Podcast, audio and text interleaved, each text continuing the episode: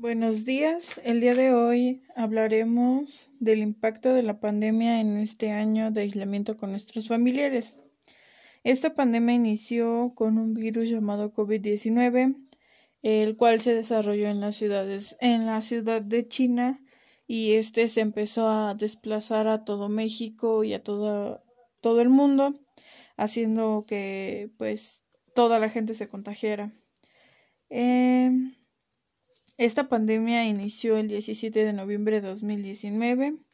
Desde ese momento nosotros ya llevamos un año y medio luchando contra ella.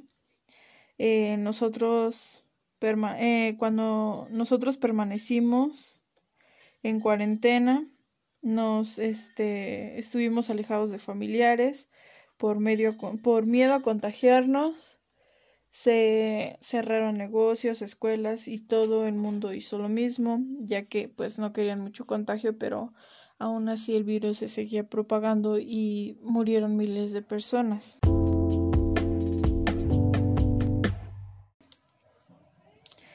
Estamos enfrentando este problema manteniendo y siguiendo las medidas sanitarias, las cuales son el uso de cubrebocas, gel.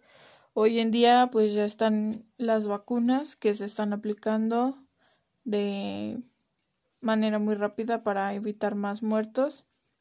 Entonces, primero se empezaron a vacunar personas adultas entre los 60 y 50, 60 años y ahorita este empezaron a vacunar a todos los maestros y personal de la escuela para que se dice que para que en agosto ya podamos regresar y, y no estar perdiendo más bajas en los estudiantes, más bajas en la economía y esto es pues para salvar al país. Después de que apliquen las vacunas, nosotros todavía tenemos que seguir con las medidas sanitarias correspondientes porque el virus no se va a eliminar del todo, entonces el virus se va a quedar.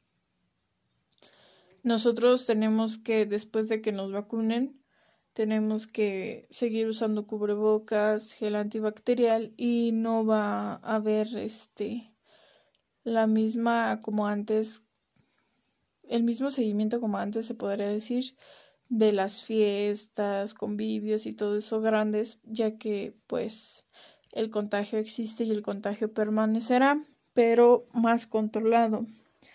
Eh, lo, estamos, lo hemos aprendido que, que pues debemos, siempre debemos de hacerle caso a las autoridades.